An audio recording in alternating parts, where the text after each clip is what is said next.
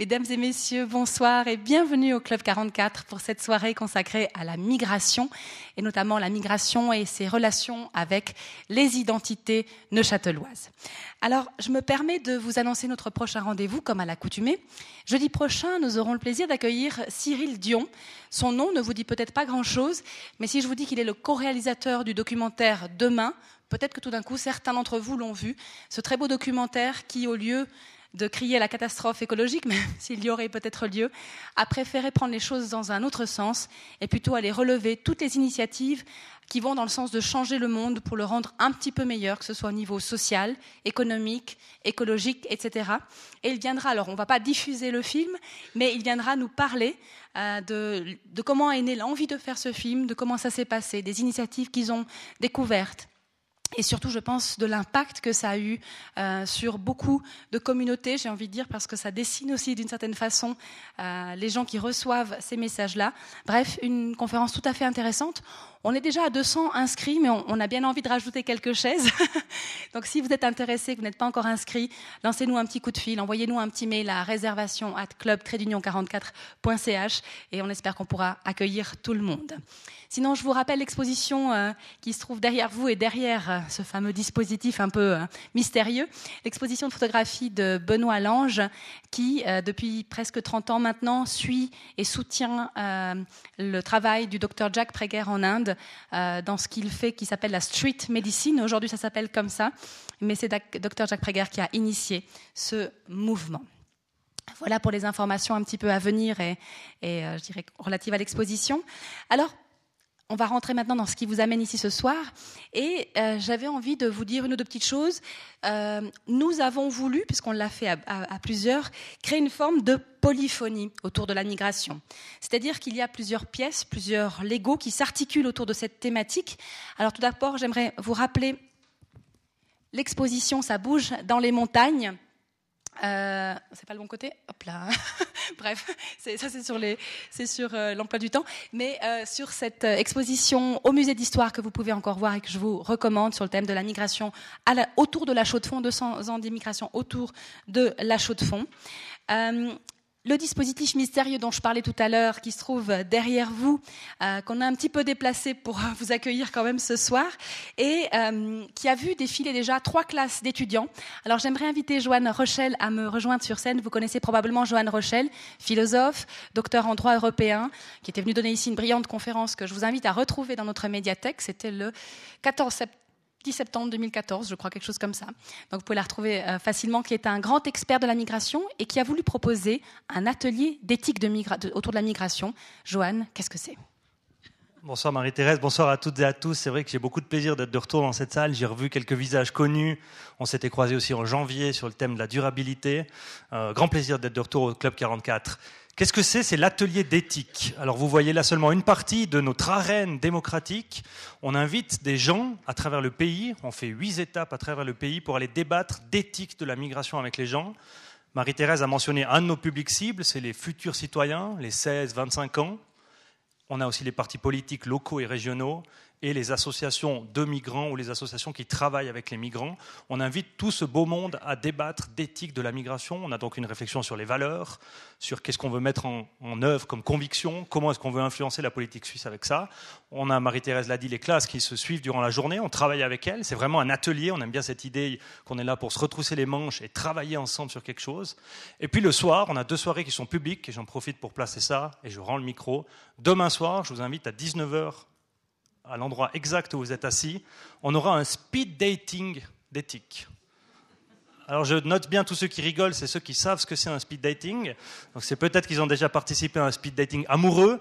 C'est le même principe. On aura un débat éthique sur des questions qui ont un lien avec la migration sous forme de speed dating. Donc on rencontre des gens, on débat pendant 10 minutes et on change de partenaire et on tente sa chance avec un autre débat. Donc ça bouge beaucoup, c'est très sympa comme format et on aura un petit apéritif qui va nous accompagner tout au long de la soirée pour rendre le format encore plus agréable. Et si vous n'êtes pas là demain, rejoignez-nous lundi à 19h. On fait là un atelier plus sur la réalité de la ville de La Chaux-de-Fonds et on va se demander c'est quoi l'intégration idéale dans une ville comme La Chaux-de-Fonds? Et là aussi, l'ambiance est au travail collectif. Comme dans le film Demain, on aimerait faire émerger des solutions avec les habitants de cette ville pour réfléchir ensemble à quoi ça ressemble l'intégration idéale dans cette ville. lundi à 19h. L'entrée est libre deux fois. Je me réjouis de vous y retrouver. Il y aura une petite dégustation à la clé. Merci beaucoup, Joanne, et bravo. En tout cas, on est heureux d'entendre piailler toute la journée ici. Ça nous a fait plaisir toute la journée d'avoir des jeunes qui s'exprimaient, qui se voilà, des petits post-it qui témoignent un peu de, ce premier passage. Je vous ai dit, on est très, nombreux dans l'aventure de ce soir, et il y a notamment l'Institut Neuchâtelois, euh, et nous sommes très heureux de vernir avec l'Institut ce très beau volume. C'est le numéro 36 des cahiers de l'Institut, euh, qui est consacré justement au thème de la migration, et il a aussi été euh, au début de cette soirée. Alors j'aimerais remercier Jacques Ramseyer, euh, président sortant de la commission des cahiers avec qui nous avons construit cette soirée. Je le remercie infiniment de son professionnalisme, de sa gentillesse. Vraiment, c'était très agréable. Et je remercie évidemment aussi Philippe Terrier, qui est président de l'Institut Neuchâtelois et qui aimerait vous dire deux, trois petits mots sur ce qu'est l'Institut Neuchâtelois. Philippe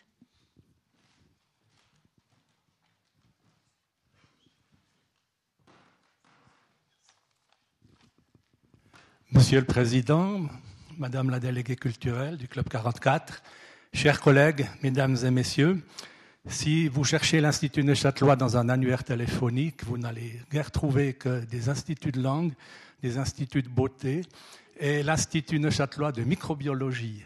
Mais l'Institut Neuchâtelois dont je vous parle ce soir n'y figure pas.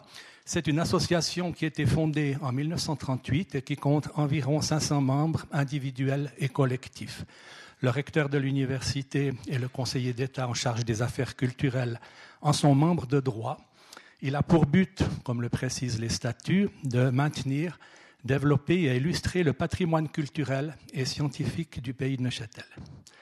Il le fait en proposant aux jeunes du canton de toujours mieux connaître leur pays à travers des journées appelées culture et jeunesse et une journée ouverture, en récompensant chaque année les élèves des lycées académiques et professionnels auteurs des meilleurs travaux de maturité, en distinguant par un important prix annuel les personnalités qui illustrent le pays de Neuchâtel dans tous les domaines de la création ou de la recherche scientifique.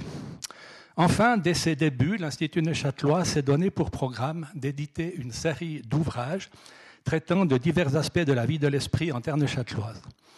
Il a publié à ce jour 36 cahiers traitant des thèmes les plus divers, mais toujours en rapport avec le pays de Neuchâtel, dont l'édition a été confiée tour à tour aux éditions de la Baconnière à Boudry, puis aux éditions Gilles à Autrive, et depuis cette année aux éditions Gédangre au Locle. Après avoir publié des cahiers, entre autres, sur les affiches, les réserves naturelles et les milieux naturels, le théâtre, la sculpture ou encore les écrivains neuchâtelois, L'Institut Neuchâtelois a souhaité consacrer un ouvrage à la population de notre canton, ce qui pose en même temps la question de son identité. De la préhistoire au début du Moyen Âge, le territoire neuchâtelois a vu passer des peuples divers, qui ont tous laissé des traces. Qu'est-ce alors qu'un neuchâtelois d'origine? Pour l'archéologue Michel Egloff, je cite, c'est une variété de Cro-Magnon celtisé, teinté de romains et de germains christianisés en tout point, par conséquent, un véritable Européen. L'ouvrage que nous vous présentons aujourd'hui, réalisé avec la précieuse collaboration de l'Université de Neuchâtel, Forum des migrations, Institut d'histoire, de sociologie et d'ethnologie, propose une approche interdisciplinaire de la population neuchâteloise vue à travers le prisme de la migration, sujet dramatiquement actuel s'il en est. Il aurait dû s'ouvrir par un survol démographique du pays de Neuchâtel du XVIIIe siècle à nos jours, dû à M. Jean-Daniel Perret. Hélas, celui-ci est décédé avant d'avoir pu mettre la dernière main à son texte. C'est pourquoi nous dédions cet ouvrage à sa mémoire. L'Institut Neuchâtelois voit dans cette publication une occasion de contribuer à une meilleure compréhension de l'ensemble des personnes qui vivent sur le territoire du canton. Il en remercie tous les acteurs, d'abord les auteurs, bien entendu, mais aussi M. Jacques Ramseyer, président sortant de la commission des cahiers, et Mme Sylvie Beglin, qui ont porté à bout de bras cette entreprise. Mme Christiane Bourmuller, qui a relu l'ensemble des manuscrits, Mme Nicole Baumeister, nouvelle présidente de la commission des cahiers, qui a pris le relais dans l'étape finale pour revoir l'ensemble et signer le bon à tirer. Les éditions G d'encre de la famille Gasser, bien sûr, ainsi que le Club 44 qui nous accueille aujourd'hui. Il dit enfin toute sa reconnaissance à celles et à ceux qui ont soutenu financièrement la publication de ce livre, la Loterie Romande, la Fondation du Casino de Neuchâtel, l'État de Neuchâtel, les communes de La Chaux-de-Fonds, du Locle, de Neuchâtel et du Val-de-Rue. Je termine en vous invitant tout à l'heure à la verrée qui sera servie ici à côté dans ce qui s'appelle l'espace Jean-Paul Sartre. Bonne soirée.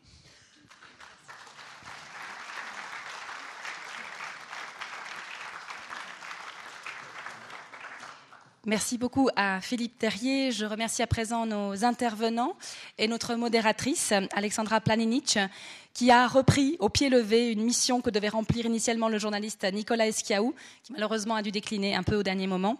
Alors merci de votre bienveillance à son égard.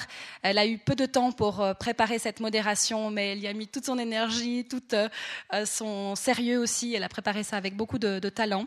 Euh, et j'aimerais vraiment la, remercier. Je sais que c'est pas évident de reprendre comme ça les choses rapidement. Je dirais d'elle qu'elle est journaliste à la radio Canal 3 à Bienne, et puis aussi elle, elle commet quelques articles à l'Express. je dirais aussi qu'elle arrive avec un regard extérieur, à la fois franc-montagnard et monténégrin, ce qui est toujours précieux pour euh, percevoir sa propre identité.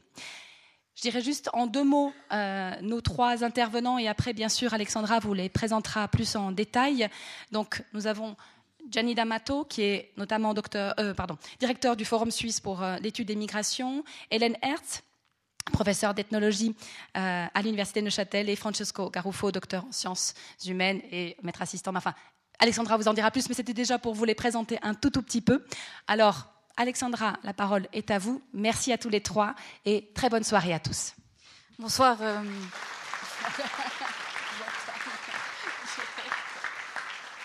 j'entame direct, pardon. Donc, bonsoir, mesdames et messieurs. Merci d'être là. Euh, merci pour euh, l'invitation, enfin le remplacement. J'espère être à la hauteur de Nicolae. Donc voilà. Donc on va commencer par euh, une introduction. Donc tout, d'abord avec vous, Gianni D'Amato, bonsoir. Donc vous êtes professeur ordinaire à la faculté des lettres et sciences humaines de l'université de Neuchâtel. Vous êtes, comme on l'a dit également, directeur du Forum suisse pour l'étude des migrations de la population et responsable du pôle de recherche nationale On the Move. C'est vous qui vous êtes chargé notamment de réunir de nombreux experts et auteurs pour réaliser ce 36e cahier de l'Institut Neuchâtelan intitulé donc Identité neuchâteloise, le canton Neuchâtel au de la migration. Oui, merci. Je tiens premièrement à remercier euh, au Club 44, à Madame Monadonna pour cette invitation. C'est un lieu impressionnant. J'y étais une fois pour discuter avant le 9 février 2014 euh, un débat sur euh, l'immigration. c'était un lieu vraiment de fort échange, avec beaucoup d'émotions, mais aussi avec possibilité d'apprendre avec les arguments du public beaucoup de choses l'immigration est un des contributions à ce pays qui l'a rendu plus fort, mais aussi plus complexe. Je pense que cette table ronde ici, on, y parle. Si vous, entendez les noms des personnes qui se trouvent ici, ça montre aussi, disons, l'apport que l'immigration a amené à ce pays. 33% des personnes qui vivent en Suisse sont issues de la migration, de l'immigration. Si on veut définir qu'est-ce que c'est la migration, c'est peut-être la définition la plus simple, c'est de faire la référence à un fait biologique, le fait que nous avons des jambes, que donc ça nous permet effectivement de nous déplacer. Donc nous ne sommes pas des plantes avec des racines qui restent toujours sur place. Nous avons ces capacités biologiques de bouger. L'autre aspect qui est important pour comprendre la migration fait référence aussi à ces murs. Euh, c'est la création de l'État-nation par la Révolution française, l'État-nation moderne qui s'est naturellement manifesté par rapport à la compétence de pouvoir euh, contrôler les frontières. Donc avec euh, la Révolution française sont aussi nées les frontières et donc aussi la capacité de devoir les contrôler avec toutes les questions qui sont liées à cette souveraineté.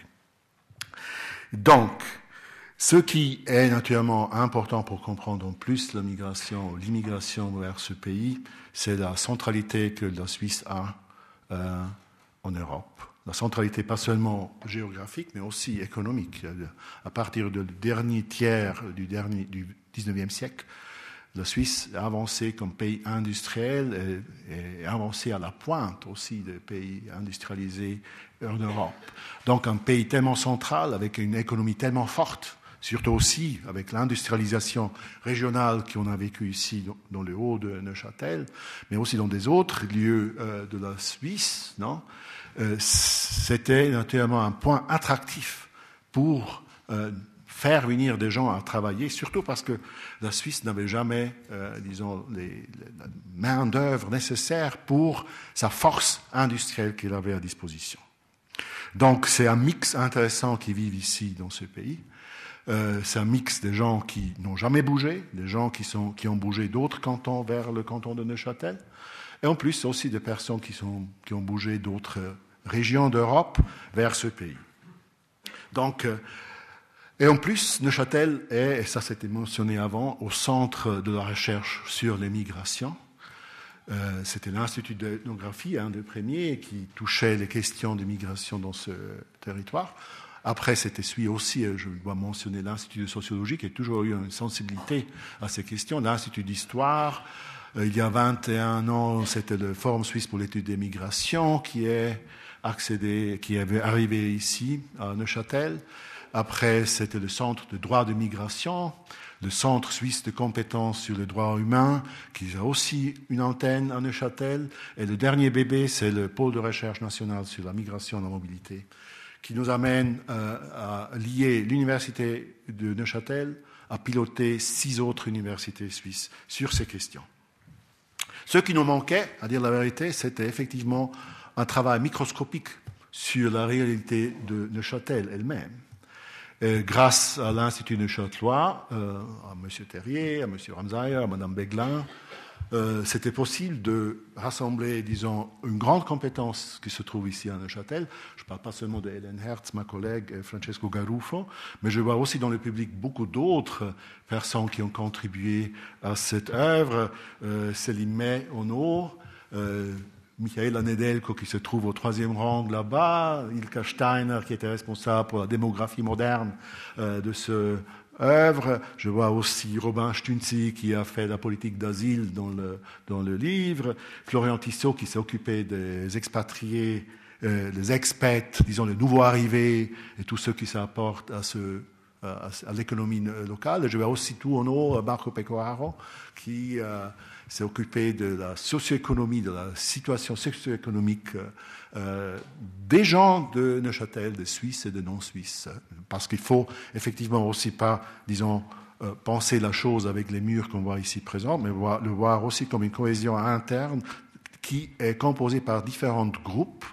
Et c'est, disons, un des difficultés de devoir définir les groupes. Un des choses les plus simples, c'est la nationalité, mais je dirais que ce n'est pas la seule qui peut nous permettre de comprendre les réalités. Euh, le, disons, la Suisse est un pays fédéral. Euh, le fédéralisme a comme, grande valeur adjointe le fait de permettre de faire euh, de permettre de faire évoluer différents laboratoires dans le même pays. Donc les 26 cantons sont aussi 26 laboratoires pour tester et expérimenter, et donc de créer aussi une variation à l'interne de ce, de ce pays.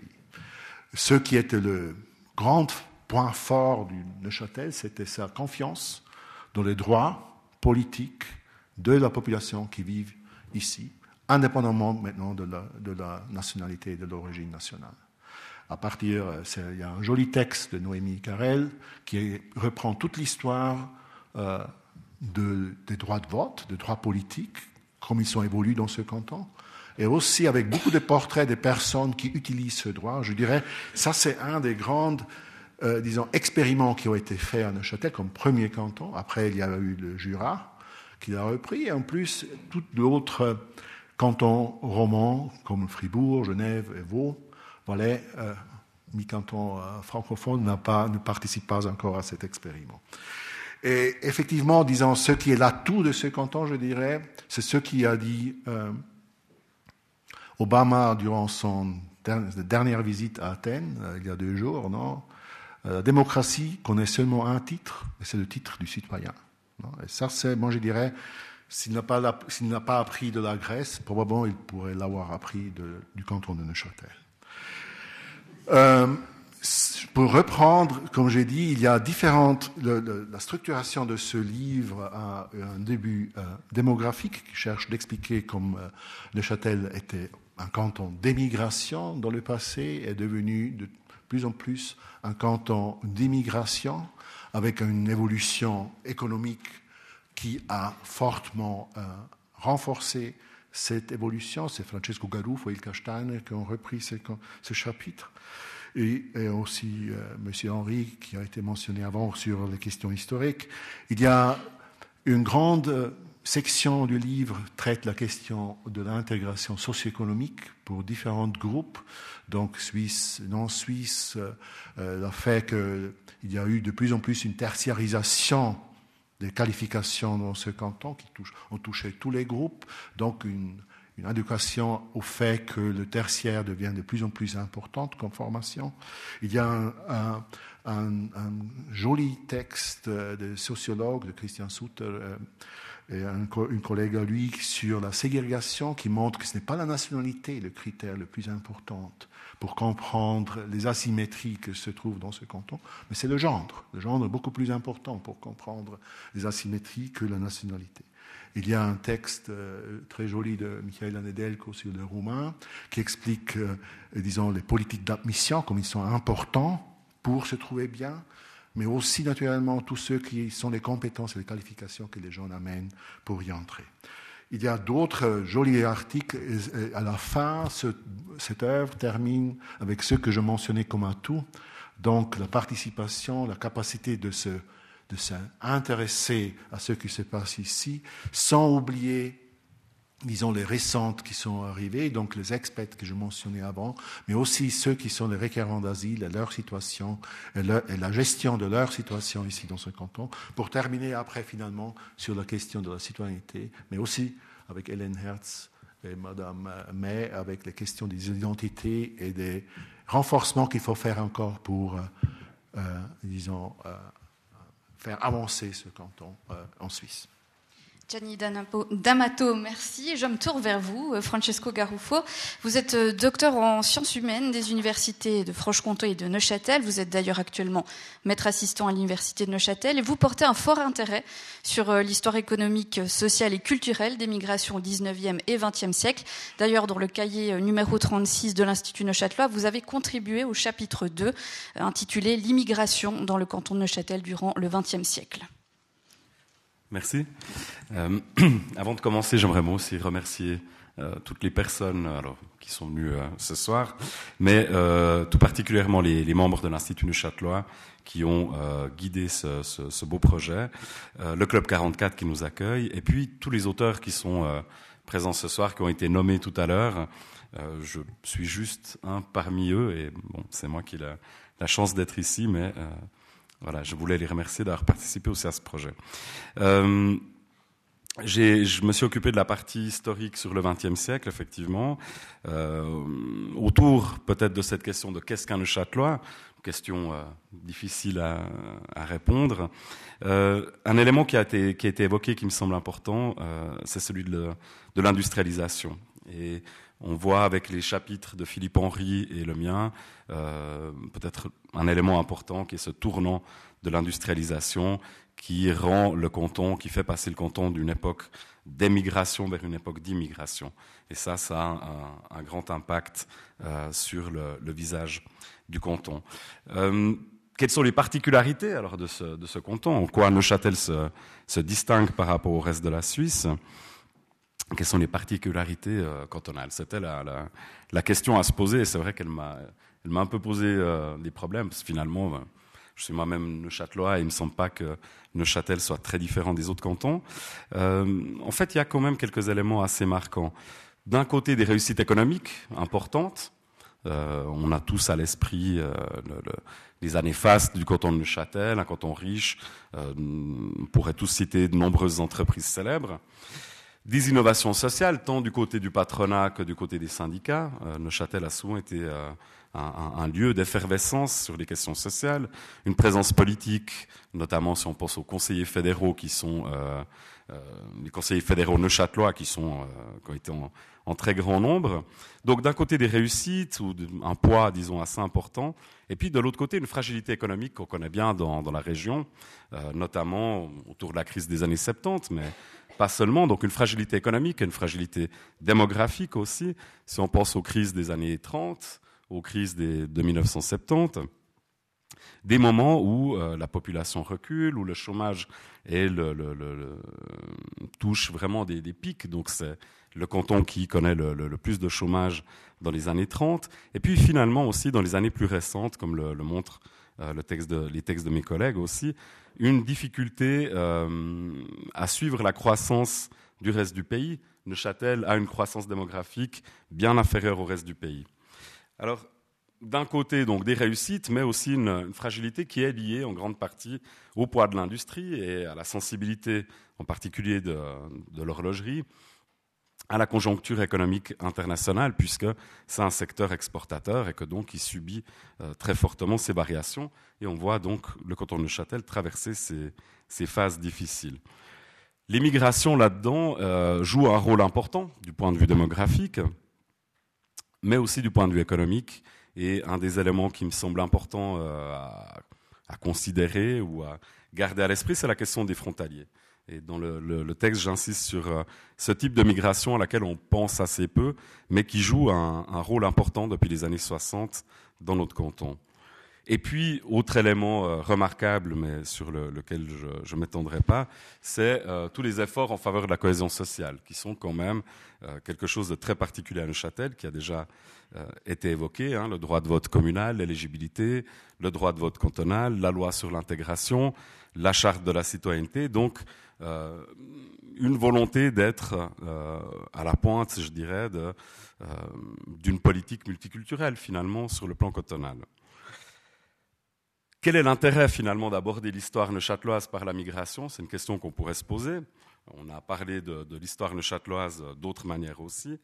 Il me semble que la migration est surtout intéressante comme pour elle-même, évidemment, en tant qu'historien des migrations, c'est la moindre, mais aussi comme révélateur, comme révélateur, comme porte d'entrée vers d'autres évolutions économiques, sociales, culturelles, qu'une manière de les saisir, et c'est peut-être un peu ce qu'on a cherché à faire, au-delà de la question migratoire, de toucher des, questions plus, euh, plus larges. Francesco Garuffo, merci. On reviendra bien évidemment sur tous les points que vous venez d'évoquer euh, dans quelques instants lors du début de cette table ronde. Mais encore vous, Hélène Hertz, bonsoir. Vous êtes professeur à l'Institut d'ethnologie de l'Université de Neuchâtel depuis 2001. Vous avez également dirigé une équipe de recherche multidisciplinaire sur les processus de sauvegarde du patrimoine culturel immatériel en Suisse. Et dans ce cadre, vous avez édité il y a deux ans un livre sur l'histoire, les pratiques et les savoir-faire neuchâtelois. Ce soir, vous vous penchez avec nous sur l'ouverture à la citoyenneté du canton de Neuchâtel dès le 19e siècle. Vous évoquerez également la question de la ritualisation de certains aspects de l'intégration, notamment à travers les associations et les prix qui peuvent jouer un rôle d'inclusion mais aussi d'exclusion. En quelques mots, qu'entendez-vous par ritualisation? Je reviens à votre question euh, vers la fin. Merci. Donc, je me permets de me joindre aux remerciements de mes collègues. C'est vraiment un grand honneur pour moi d'être ici. C'est grâce aussi à le travail d'autrui. Euh, je, suis dans mon pays adoptif. Je vous fais remarquer que nous sommes des quatre euh, des migrants. Euh, euh, mais j'ai une énorme affection pour ce canton et ce livre m'a permis d'apprendre plus et aussi de l'exprimer à ma manière. Alors l'essentiel de ce que je vais vous dire ce soir est résumé dans une phrase. Il y a une tradition d'ouverture vers l'étranger dans ce canton. Cela dit, il y a un sous-texte. Il se trouve dans la note 6, euh, la note en bas de page numéro 6, et j'aimerais pouvoir vous fournir et le texte et le sous-texte, parce que ce n'est pas évident. Donc, plaçons le décor. Voici un livre qui nous parle de l'identité ou des identités du canton par un biais précis, c'est celui des migrations.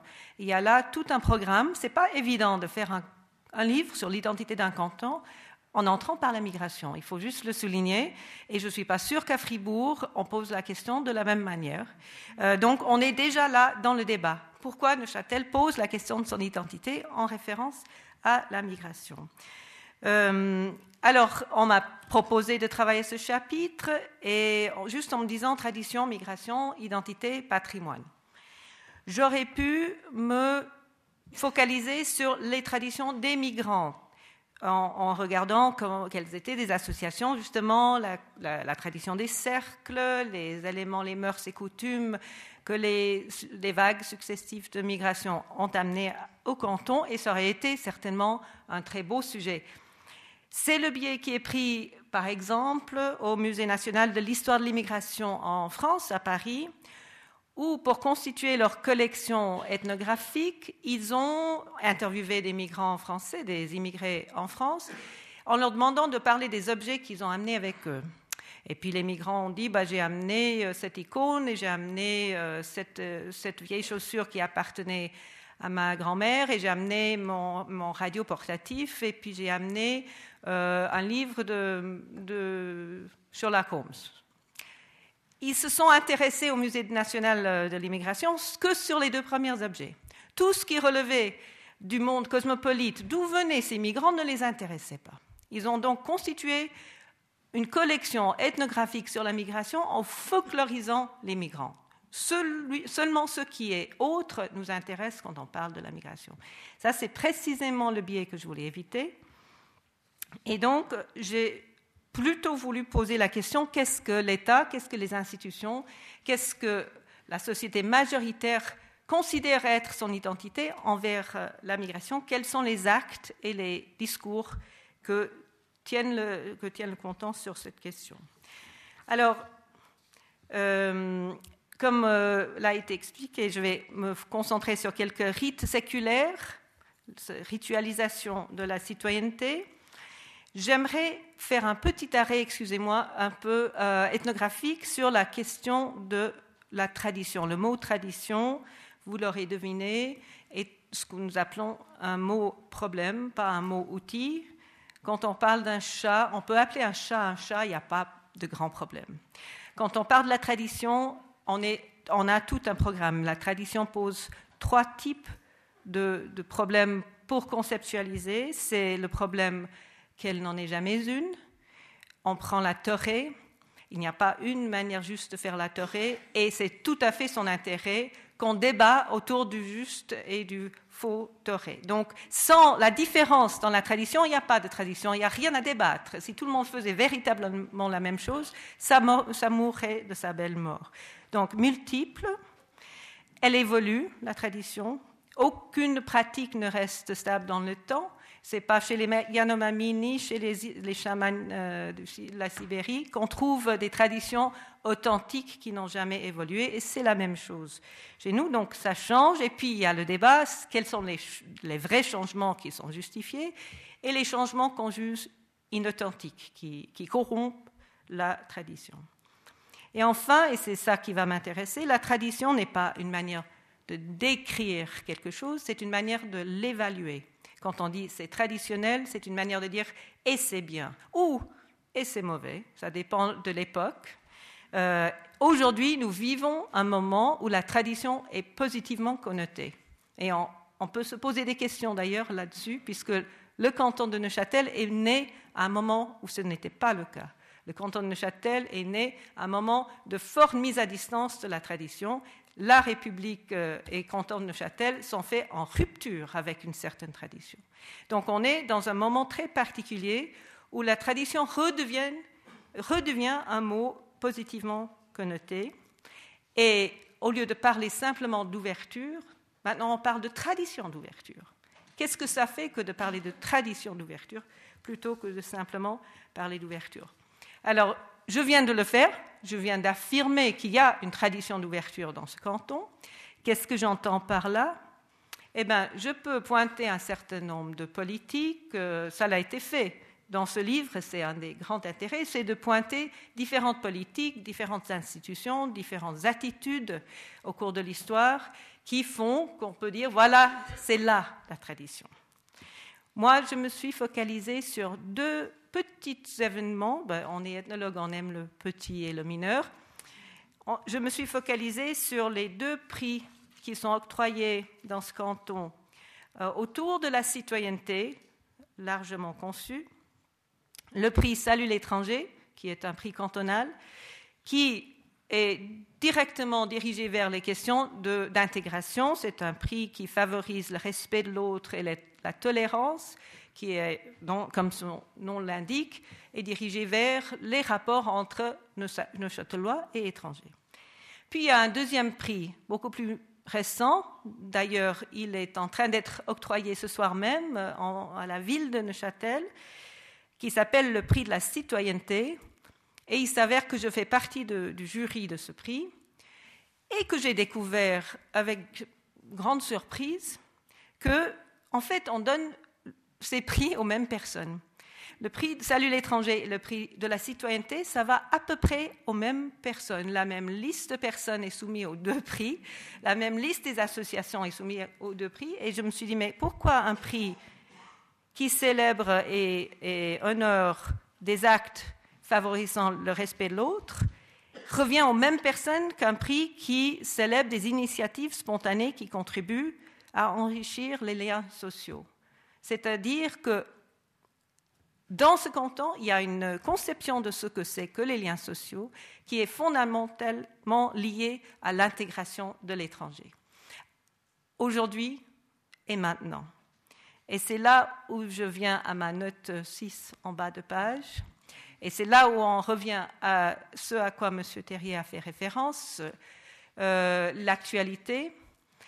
La tradition ne se perdure pas tout seul. Rien dans la tradition d'ouverture dans ce canton est garanti. Ça peut changer demain si on estime qu'il faut que ça change. C'est-à-dire qu'il ne faut absolument pas attribuer une force en soi à la notion de tradition. La tradition existe parce que les gens parlent comme si elle existait, elles font comme si elle existait, les personnes le font exister. Si nous voulons maintenir une tradition d'ouverture à Neuchâtel, il faut travailler. Voilà. Merci. Merci Hélène Hertz. Eh bien, entamons directement la table ronde. J'espère que là, c'était bon, l'échauffement. vous êtes prêts? Voilà, alors, c'était complexe, vous l'avez dit, euh, donner un, migrant type dans le canton de Neuchâtel. Mais enfin, je vous pose directement la question. Qui est, oui, Francesco Garufo.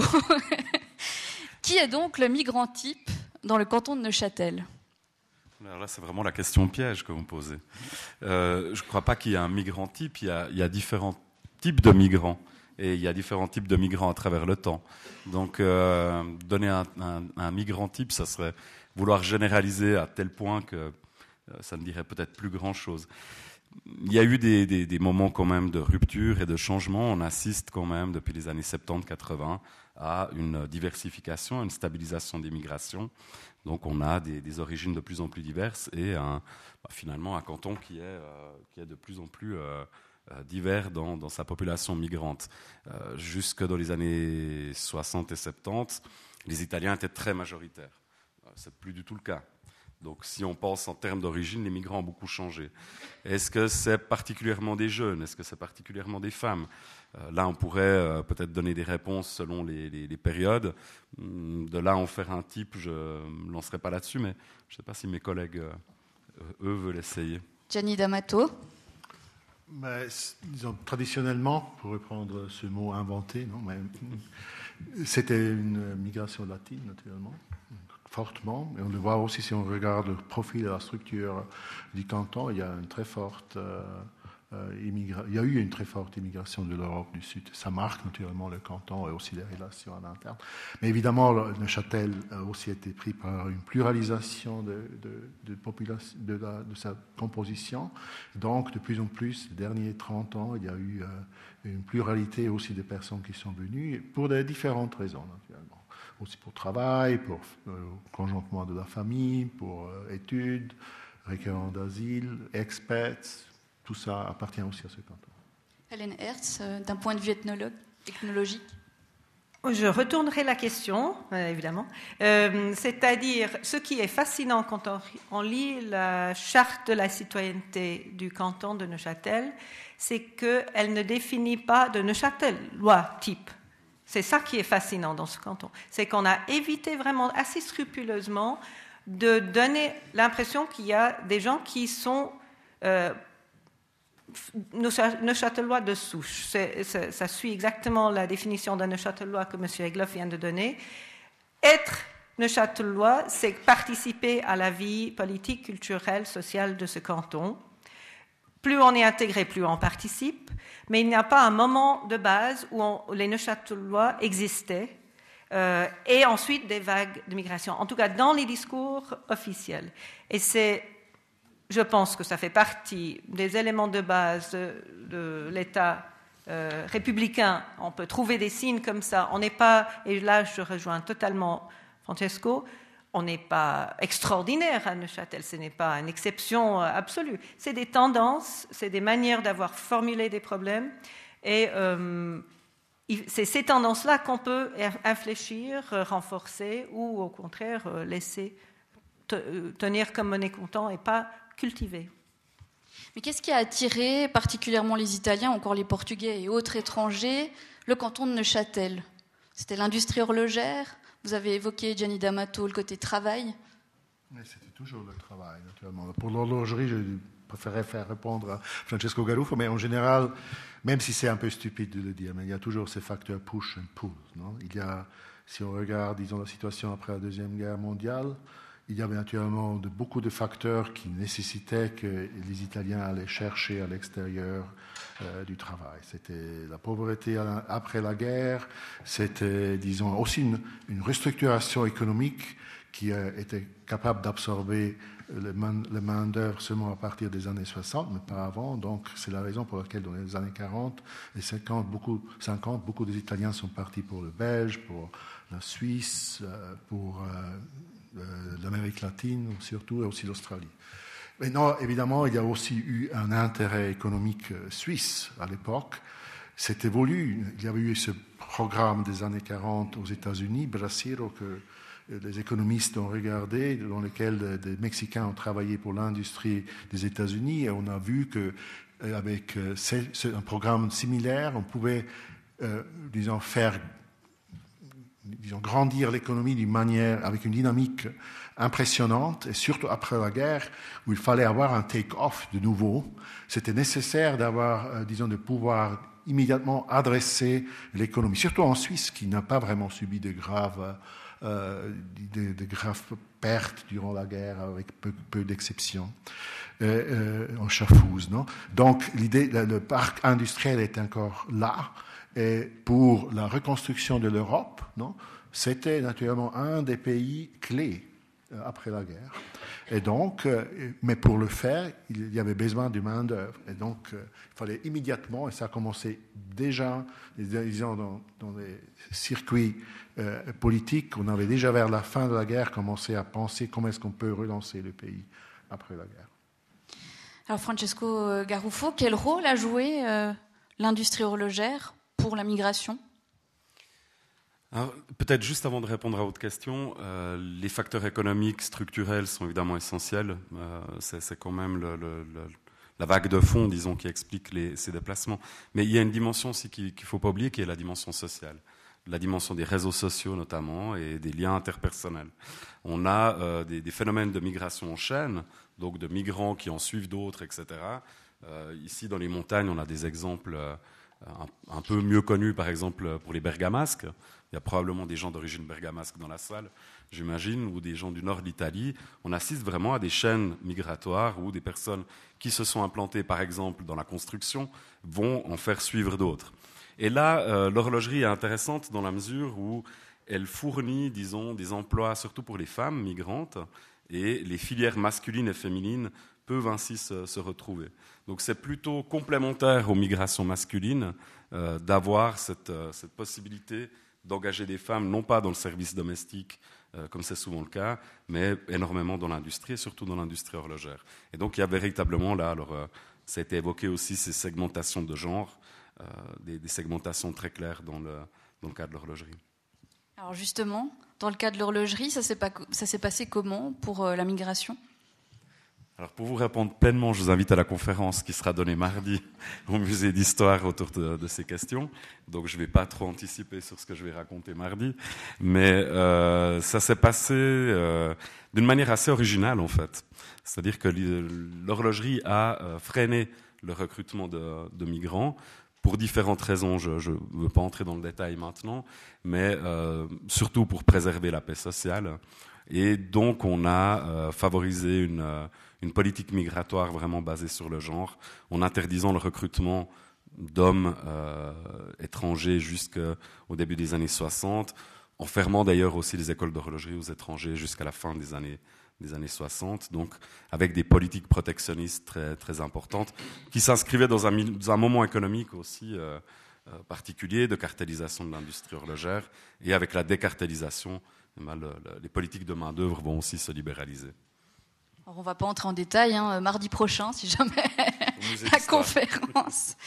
Euh, je voulais revenir, euh, Gianni D'Amato, vous, évoquez la main-d'œuvre étrangère. Vous le dites dans, l'ouvrage, euh, donc le, cahier numéro 36, que la politique dans de nombreux pays européens, et on le constate encore aujourd'hui, s'est montrée incapable de comprendre à temps ce que représente la main-d'œuvre étrangère, c'est-à-dire oui, disons, comme j'ai dit, l'idée, euh, après la Deuxième Guerre mondiale, peut-être avec l'exception de France, qui a effectivement voulu avoir une politique de population, mais tous les autres pays ont eu ce programme de rotation, surtout aussi la Suisse. Et c'était naturellement aussi, disons, une forme de, de contrat avec le peuple, on dirait aujourd'hui. non?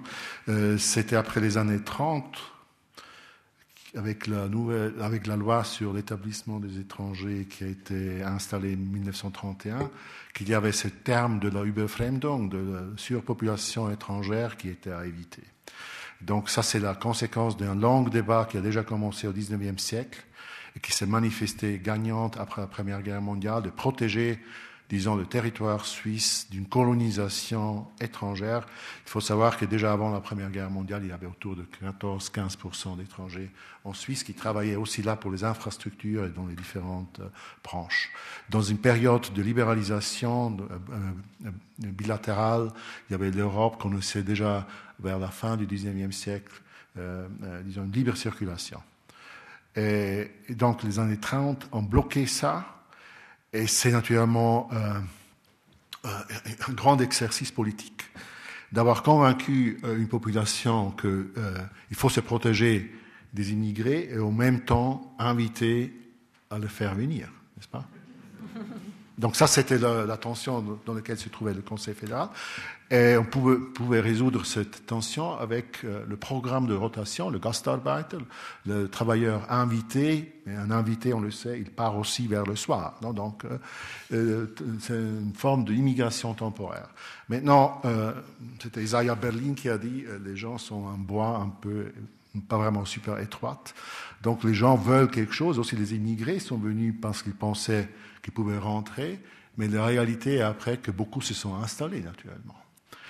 Et, une fois qu'on a remarqué, ça c'était déjà le cas durant les années 60, 70, qu'il y a eu un changement, euh, disons, structurel dans la composition de la population dans ce pays, et c'est la même chose aussi, aussi pour l'Allemagne et pour beaucoup d'autres pays d'immigration de nouveaux types comme, euh, comme la Suisse, donc là, il fallait prendre des décisions. Et la décision, c'est naturellement de dire, alors, donc, si ces gens restent, il faut changer les structures sociales, euh, il faut changer aussi les structures politiques, il faut s'adapter à cette nouvelle situation.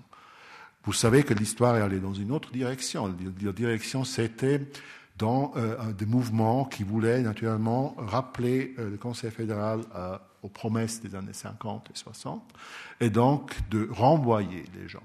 Et ça, c'est le débat que, disons, en général, on, on, le vive tous les 3-4 ans avec d'autres groupes jusqu'à aujourd'hui. Non? Et, c'est ça, moi je dirais, la non-reconnaissance. Mais à la fin, comme j'ai dit, nous vivons dans une démocratie et on peut débattre de tout. Non, ça c'est clair. Mais si on veut être, si on veut suivre une politique sage, il faut aussi reconnaître que les réalités changent. Et ça, ce n'était pas toujours le cas, pas toujours en Suisse, mais pas seulement en Suisse. il y a aussi d'autres pays qui ont eu de la peine à reconnaître ce fait total qui est l'immigration. Alors, vous parlez de, réalité de changement. Est-ce que vous pouvez donner des exemples? Le fait, disons qu'il y a, euh, y a euh, des, immigrés qui vivent depuis 40, 50 ans dans ce pays. Il y a eu trois débats sur la naturalisation facilitée de la deuxième génération. Je me rappelle 83, là j'avais 20 ans. Le dernier, c'était 2004, euh, j'avais un peu plus dedans. Et c'était trois fois que ce n'a pas, euh, n'est pas avancé. Le débat est assez bloqué sur une question qui est essentielle parce que si, mais disons en 2004, on a même débattu sur la troisième génération. Ça commence à devenir naturellement assez délicat si on commence à partir, parler une fois de la quatrième génération, il faudrait intégrer. Vous voyez? Donc ça sont des méconnaissances ou non-reconnaissances des situations qui ont changé. Mais évidemment, disons, nous pouvons tous nous faire nos idées sur ces choses. Mais s'il y a des réalités qu'il faut reconnaître, il faut agir après aussi selon celles. Francesco Garuffo, vous voulez rajouter quelque chose? Euh, non, vous dépourvu. Vous écoutiez? J'écoutais, j'écoutais, j'étais, non, non, j'étais très attentif. J'ai pas euh, beaucoup à rajouter sur, euh, sur ce sujet. Non. Euh, par rapport justement à l'impact de la migration démographiquement, Francesco Garuffo, qu'est-ce qui s'est passé dans le canton de Neuchâtel?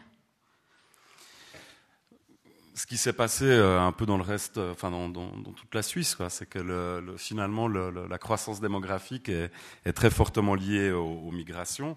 Mais bon, là, il y, a, des démographes dans la salle et je me, me lancerai pas sur, sur cette piste devant eux, mais disons que l'immigration joue clairement un, rôle euh, fondamental dans la, dans la, croissance démographique euh, de la Suisse parce que disons, la croissance naturelle n'est pas suffisante. Mais c'est très, bien, euh, très bien montré dans un autre chapitre que, que, je vous invite à lire, où on voit véritablement l'impact et on aurait une croissance négative sans l'immigration. Donc, et évidemment, ça a un impact sur les politiques sociales. Enfin, il y a, il y a, tout, euh, il y a tout un renouvellement aussi de la population qui se fait par l'immigration, qui est absolument essentiel. Enfin, dans, un État qui veut maintenir euh, euh, une politique sociale avec une population vieillissante, évidemment, c'est un peu plus difficile.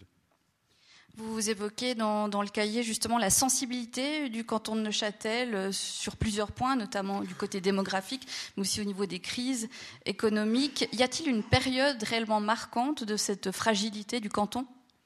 Il y a une période que, certaines personnes ici présentes ont vécue, c'est celle euh, des années, du milieu des années 70, euh, où le canton de Neuchâtel a vécu une diminution de sa population ce qui est quand même un fait euh, absolument exceptionnel. Pendant que la population active et l'ensemble de la population euh, grandissait en Suisse, le, canton de Neuchâtel voyait sa population diminuer euh, de, plusieurs milliers d'habitants en quelques années. Donc ça a eu un impact absolument considérable. Un autre moment important, c'est celui des années 30, la crise des années 30 où la Confédération doit intervenir massivement pour aider le canton de Neuchâtel qui doit faire face à un chômage extrêmement important. Donc oui, il y a eu des périodes qui ont très fortement marqué aussi l'imaginaire des gens. Je crois que la crise des années 70 reste un, traumatisme pour le canton. On a beaucoup parlé de canton mono-industriel, incapable de renouveler son, économie. Euh, la situation de l'horlogerie est de nouveau assez difficile en ce moment et on, se retrouve dans des débats, pas aussi vifs que ceux des années 70, mais qui reposent quand même la question de, euh, la structure économique du, canton. Hélène Hertz, euh, justement, ces points qui ont marqué, euh, que vient d'évoquer Francesco Garuffo, le, canton de Neuchâtel. Est-ce que ça a un impact aussi au niveau euh, justement de la tradition, euh, de la citoyenneté, de l'ouverture auprès du migrant aujourd'hui, hier et aujourd'hui? Alors, je pense que je formulerai la chose ainsi. C'est clair que c'est par l'économie, c'est par le travail et par les écoles que euh, les personnes euh, migrantes sont intégrées dans une société où que ce soit. Ce n'est pas euh, par les rites et les symboles et des messages sympathiques dans les, sur les vitrines des magasins. pourquoi on étudie néanmoins ces éléments rituels, etc. Moi, je vais vous dire un grand secret. Les rites sont quand on y participe, c'est très ennuyeux. Je ne sais pas, j'ai vu des films sur des rites chamaniques en Sibérie, c'est à mourir d'ennui, ça dure des heures et des heures. Ils murmurent les mêmes choses, ils entrent en transe, on, s'affaire autour. N'importe quel rituel, euh, même les mariages les plus dansantes, c'est relativement ennuyeux très rapidement. Le, les rituels, les rites séculaires que je viens de nommer, le prix Salut l'étranger, et le prix de la citoyenneté de Neuchâtel, vous y allez, c'est très bon enfant, c'est foncièrement ennuyeux, c'est la personne qui est honorée et touchée, les autres sont là. C'est pas l'intérêt, c'est pas l'intensité, c'est le cadre qui est donné par le rite. C'est les, les, vérités qui sont, c'est comment l'État formule la question, comment la société formule des questions de base sur c'est quoi appartenir. Alors ça passe comme ça, c'est des messages presque subliminaux, mais c'est là où on se donne le cadre. Et quand ce cadre euh, bah, tombe, euh, est, négligé, là on le sent.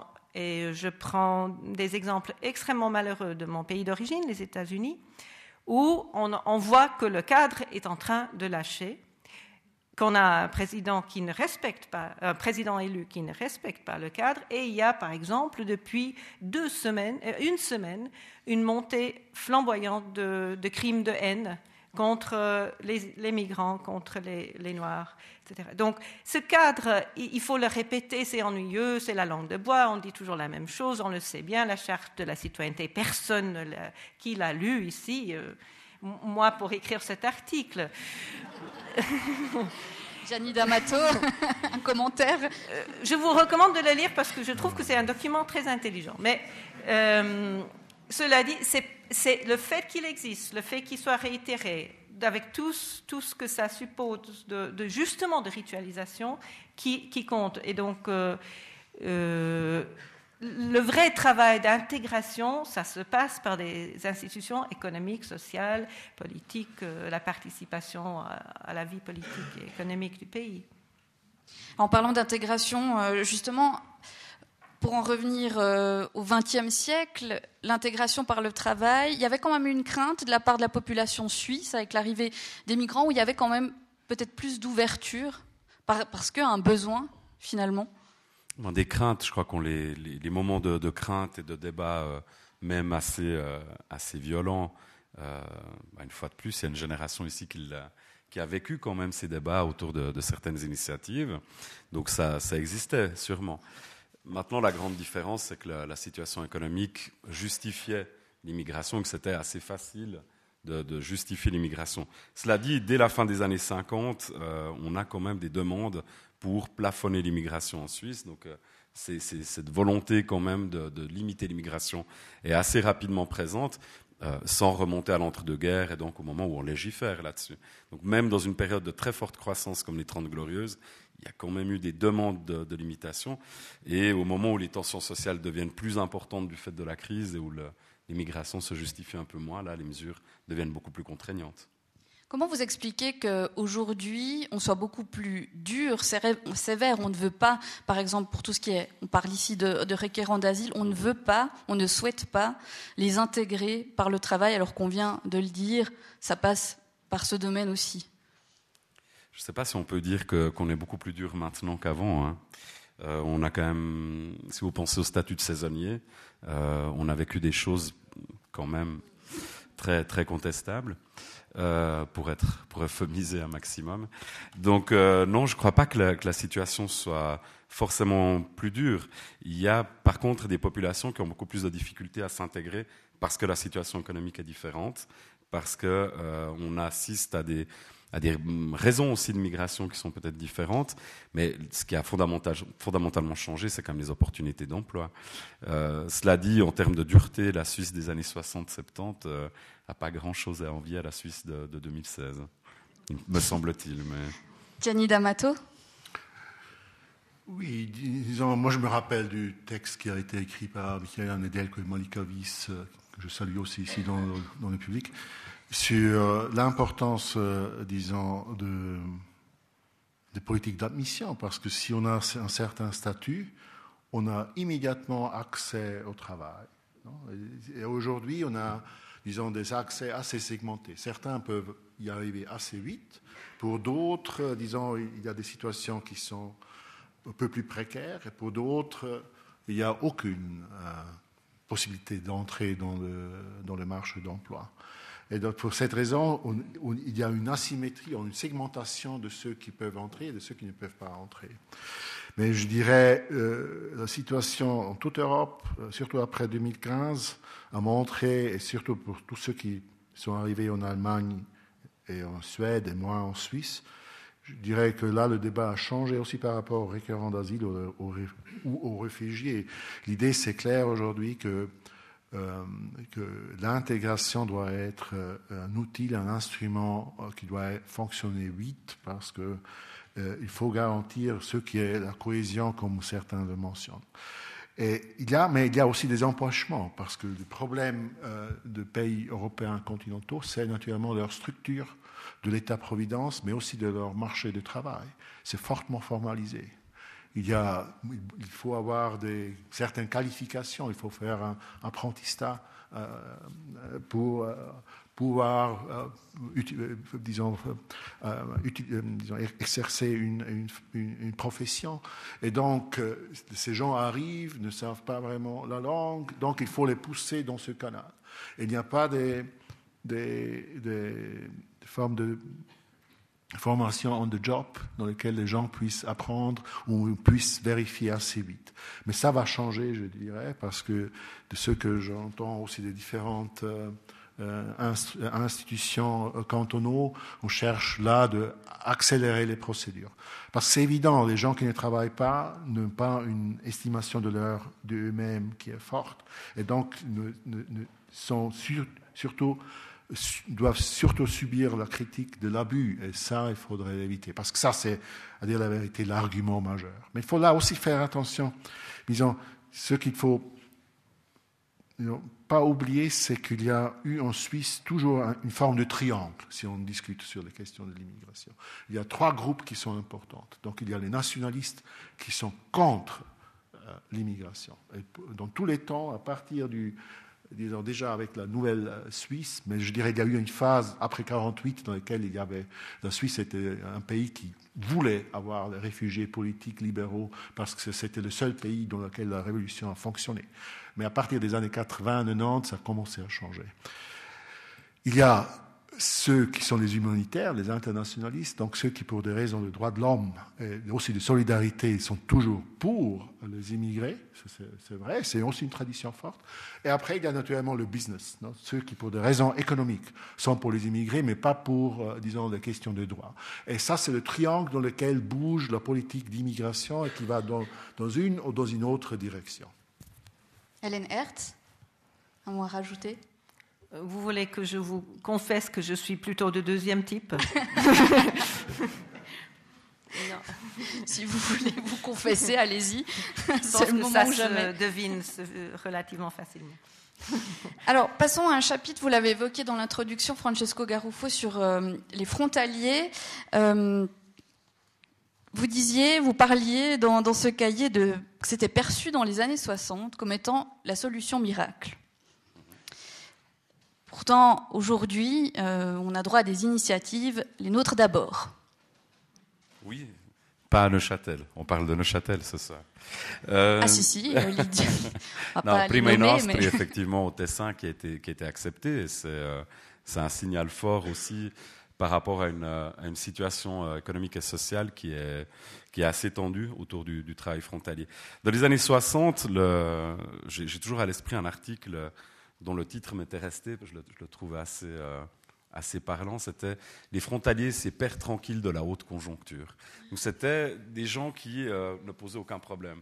Tout le débat dans les années 60 portait sur la surchauffe de l'économie, donc euh, sur la, la surenchère, bon, les problèmes d'infrastructure, etc. Et puis le renchérissement. Et donc les, les, frontaliers venaient, remplissaient une fonction économique et puis rentraient chez eux le soir ça arrangeait tout le monde. Mais en fait, assez rapidement, il y a eu une opposition quand même, surtout de la part des communes, euh, autour de l'imposition et, euh, et, des partis de gauche qui euh, dénonçaient le dumping, euh, le dumping salarial. Donc les débats auxquels on assiste maintenant, on y a assisté en fait assez rapidement. dès la fin des années 60, début des années 70. Euh, ensuite, les frontaliers, si on pense aux trois pôles dont, vient de parler Gianni D'Amato, sont très agréables, disons, pour le troisième pôle. Parce que jusqu'à présent, on pouvait, disons, recourir à eux très rapidement et puis s'en débarrasser aussi très rapidement. Donc c'était une main-d'œuvre qui était, qui était très intéressante de, ce point de vue-là. Sur un plan plus économique, enfin de politique industrielle, ils ont joué un rôle euh, capital dans la région. C'est quand même, en termes de, savoir-faire et d'apport de, main-d'œuvre qualifiée, une population qui a, qui a vraiment une place euh, extrêmement importante, qui l'a encore maintenant. Les manifestations de rejet, elles s'expriment au Tessin, à Genève ou dans d'autres contextes, en partie aussi dans notre région. Peut-être aussi parce qu'il y a des, problèmes infrastructurels, par exemple. Il y a une jolie photo dans le, livre euh, sur la traversée du Locle en fin de journée je, peux comprendre que les gens qui sont dans les bouchons apprécient moyennement. Cela dit, si on a une lecture un peu plus générale du phénomène, on s'aperçoit quand même qu'ils remplissent un rôle économique extrêmement important dans la région. Alors, la perception était tout d'abord positive, euh, donc euh, je reviens dans, l'histoire du XXe siècle. Le Grand Conseil de Neuchâtel adopte même une résolution qui appelle le Conseil fédéral à ne pas limiter le recrutement. Alors qu'est-ce qui a déclenché aujourd'hui un peu le, revirement? Parce que les gens se plaignent, vous évoquez les bouchons, mais c'est un peu plus profond que ça. Donc qu'est-ce qui a déclenché justement ce revirement de situation? Le, fait qu'il y ait quand même un chômage euh, structurel assez important, euh, donc il y, a, quand même euh, parfois certaines personnes qui font le calcul entre chômage et, emploi des, frontaliers, notamment au Tessin et à Genève. C'est un des arguments qu'on entend toujours, hein, un chômeur égale un frontalier, enfin, sans se séparer des frontaliers, etc. Bon, les études économiques montrent le contraire. Les frontaliers participent plutôt à la croissance économique. Dans une région comme la nôtre, euh, sur les, 20-30 dernières années. Ils participent même à l'implantation d'entreprises dans la région. C'est la disponibilité aussi de cette main-d'œuvre qualifiée qui, euh, facilite l'arrivée de nouvelles entreprises. Donc le, calcul est, clairement faux. Maintenant, il est, il est assez simple à faire et il fonctionne, euh, il fonctionne assez bien. Gianni D'Amato Oui, disons, avec mon triangle, il y a naturellement aussi deux logiques qui sont importantes, ou trois. Une, c'est, disons, la demande de protection. Euh, de protection aussi parce que nous sommes confrontés avec une transformation qui a une dynamique assez forte. À partir des derniers 30 ans, euh, les, villes, le travail, et aussi, disons, le paysage a changé. Peut-être pas à Neuchâtel, je sais qu'il y a des lois de protection ici, mais en général, tout change et les transports deviennent plus intenses, donc aussi il y a plus de densité.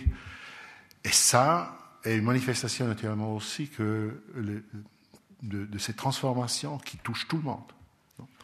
Et compétition signifie naturellement, disons, demande comme deux manières de se, de se lier à, cette, à, à à cette évolution. On peut être pro, on dit ça c'est la vie, et moi, euh, j'ai les moyens pour y participer. Et donc là, on donne le bienvenu au changement parce que ça nous amène à de nouvelles richesses. Non? Mais il y a aussi ceux qui ont le sentiment de perdre, qu'ils voient que leur vie, leur habitat, mais aussi leur possibilité vers le futur est en train de diminuer. Et qui donc sont contre, demandent la protection. Maintenant, le problème de la protection, c'est on peut seulement demander la protection nationale qui est complètement en contraste avec ceux qui sont les lois de l'économie néolibérale, qui est ouverte, mobilité, euh, euh, disons, euh, ouverture dans tous les sens. Et ça explique, disons, qu'il y a vraiment une forte tension dans nos sociétés occidentales de, trouver une solution à cette demande de protection qui n'est complètement pas dans la logique de ce qui est le système économique dans ce monde dans ce moment.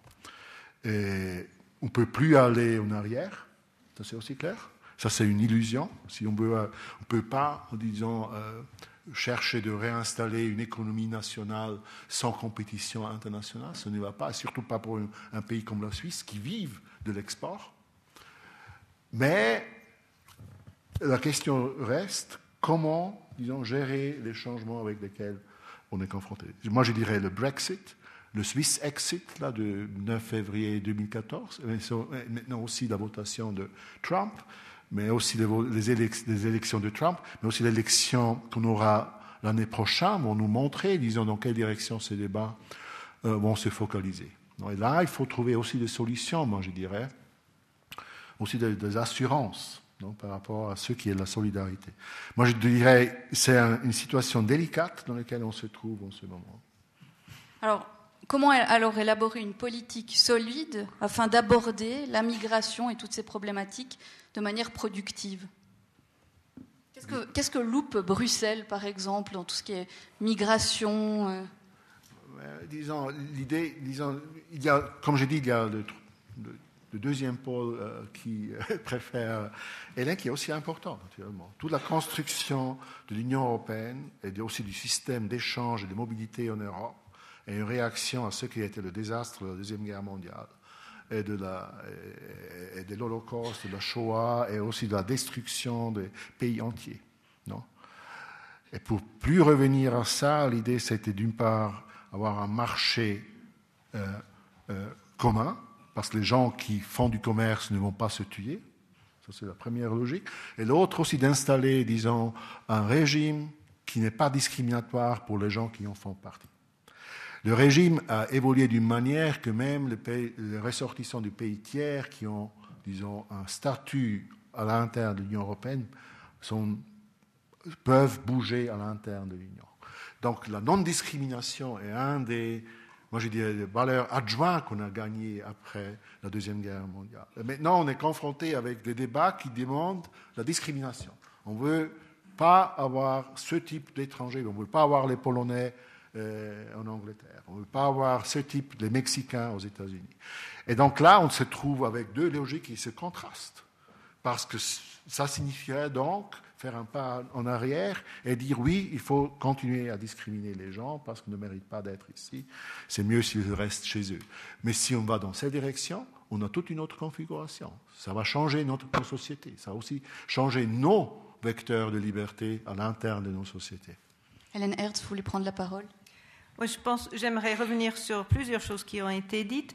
Euh, ce qui est remarquable si on regarde les élections américaines, c'est la confusion entre les arguments économiques et les arguments qui sont plutôt. Alors, euh, la migration est un euphémisme pour parler du racisme et de l'islamophobie. On n'est pas en train de parler de la question de la migration. Et souvent, quand on fait semblant de parler de migration, c'est ça dont il s'agit.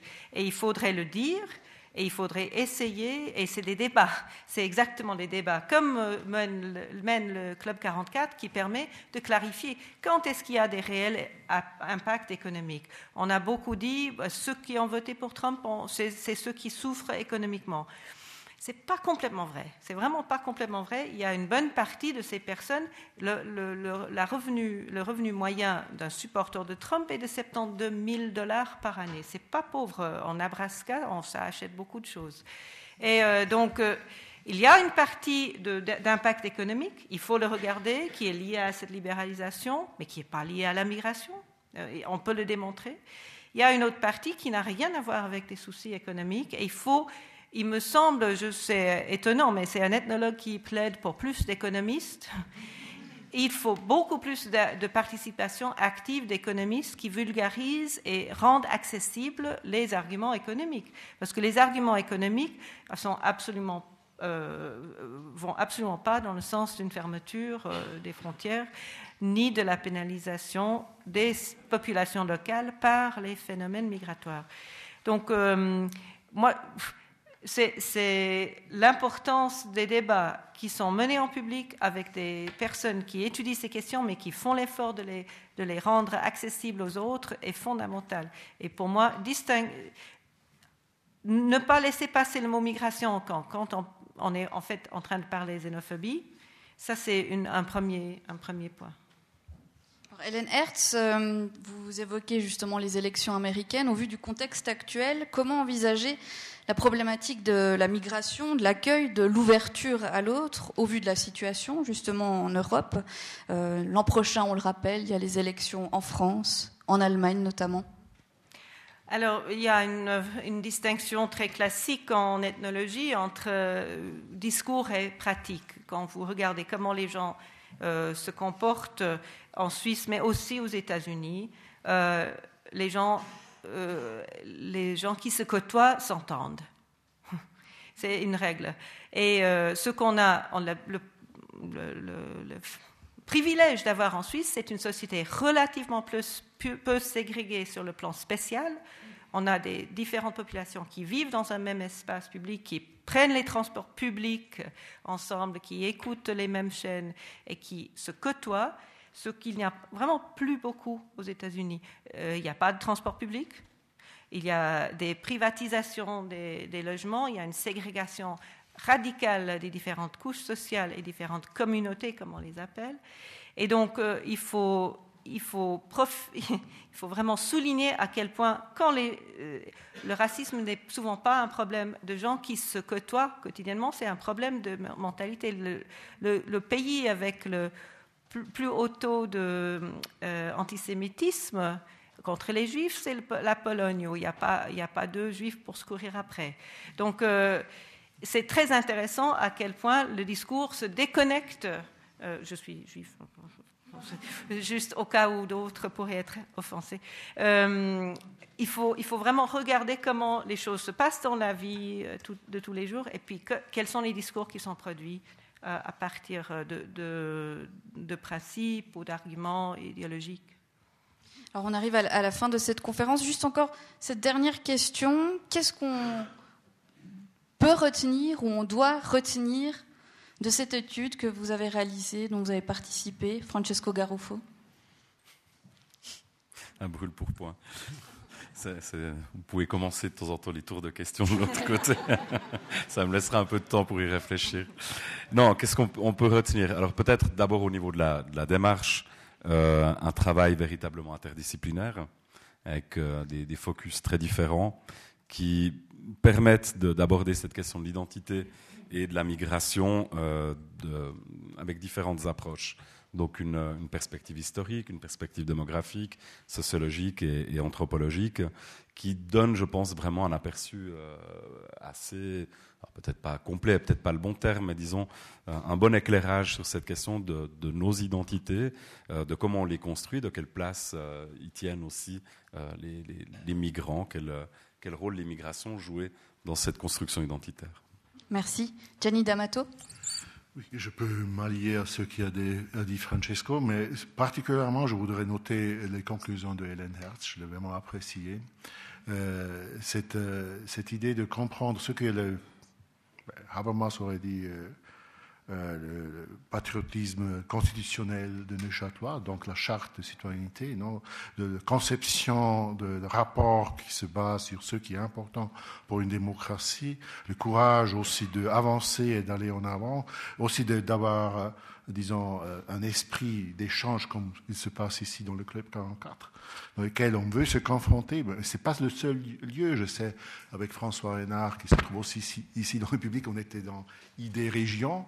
J'étais aussi assez impressionné par la manière de comment les gens euh, argumentent et cherchent quand même d'écouter les autres pour euh, raffiner encore leur propre argumentation. C'est une qualité, il faut la maintenir. Parce que, comme j'ai dit, comme a dit Hélène Hertz, les traditions sont quelque chose pour légitimer le présent, mais tout peut changer, parce que les traditions sont inventées. Et on peut aussi les réinventer dans une autre direction. Merci. Hélène Hertz? Moi, j'ai apprécié de lire mes collègues historiens et sociologues parce qu'ils savent des choses. Euh, et j'ai appris énormément sur euh, les spécificités de ces périodes, sur les exagérations aussi qu'on fait pour rendre Neuchâtel tellement particulier, tellement unique. Euh, tout ça, et ça, se tient à peu près, on est bien d'accord, euh, avec les comparaisons avec le Jura et avec nos voisins vaudois et, fribourgeois. Euh, sont, oui, c'est des petites particularités. Là n'est pas la question. La question, c'est nos particularités intéressons-nous à, leur histoire, à les variations, à la fragilité de cette histoire. Euh, non, j'ai énormément appris. Merci à vous trois. Passons la parole au public maintenant. Peut-être on commence par les applaudissements.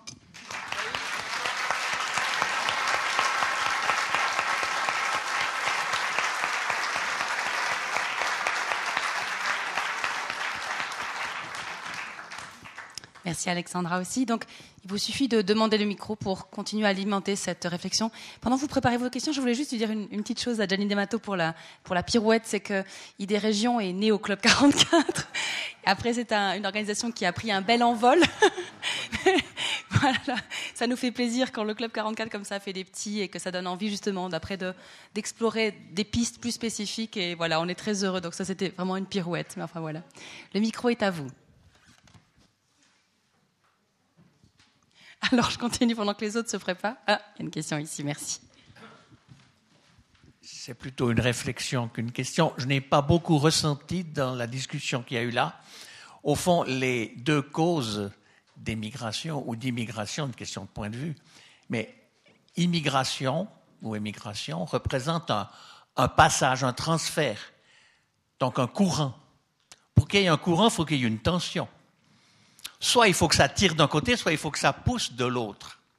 Est-ce qu'on n'est pas en train d'assister à un, passage d'un courant qui tire les gens vers le travail en Suisse pour creuser nos tunnels, pour construire nos barrages, etc., à un mouvement qui pousse, c'est-à-dire des réfugiés qui cherchent à fuir quelque chose et qui arrivent en Suisse sans qu'on les attende? Est-ce que ce n'est pas une grande différence?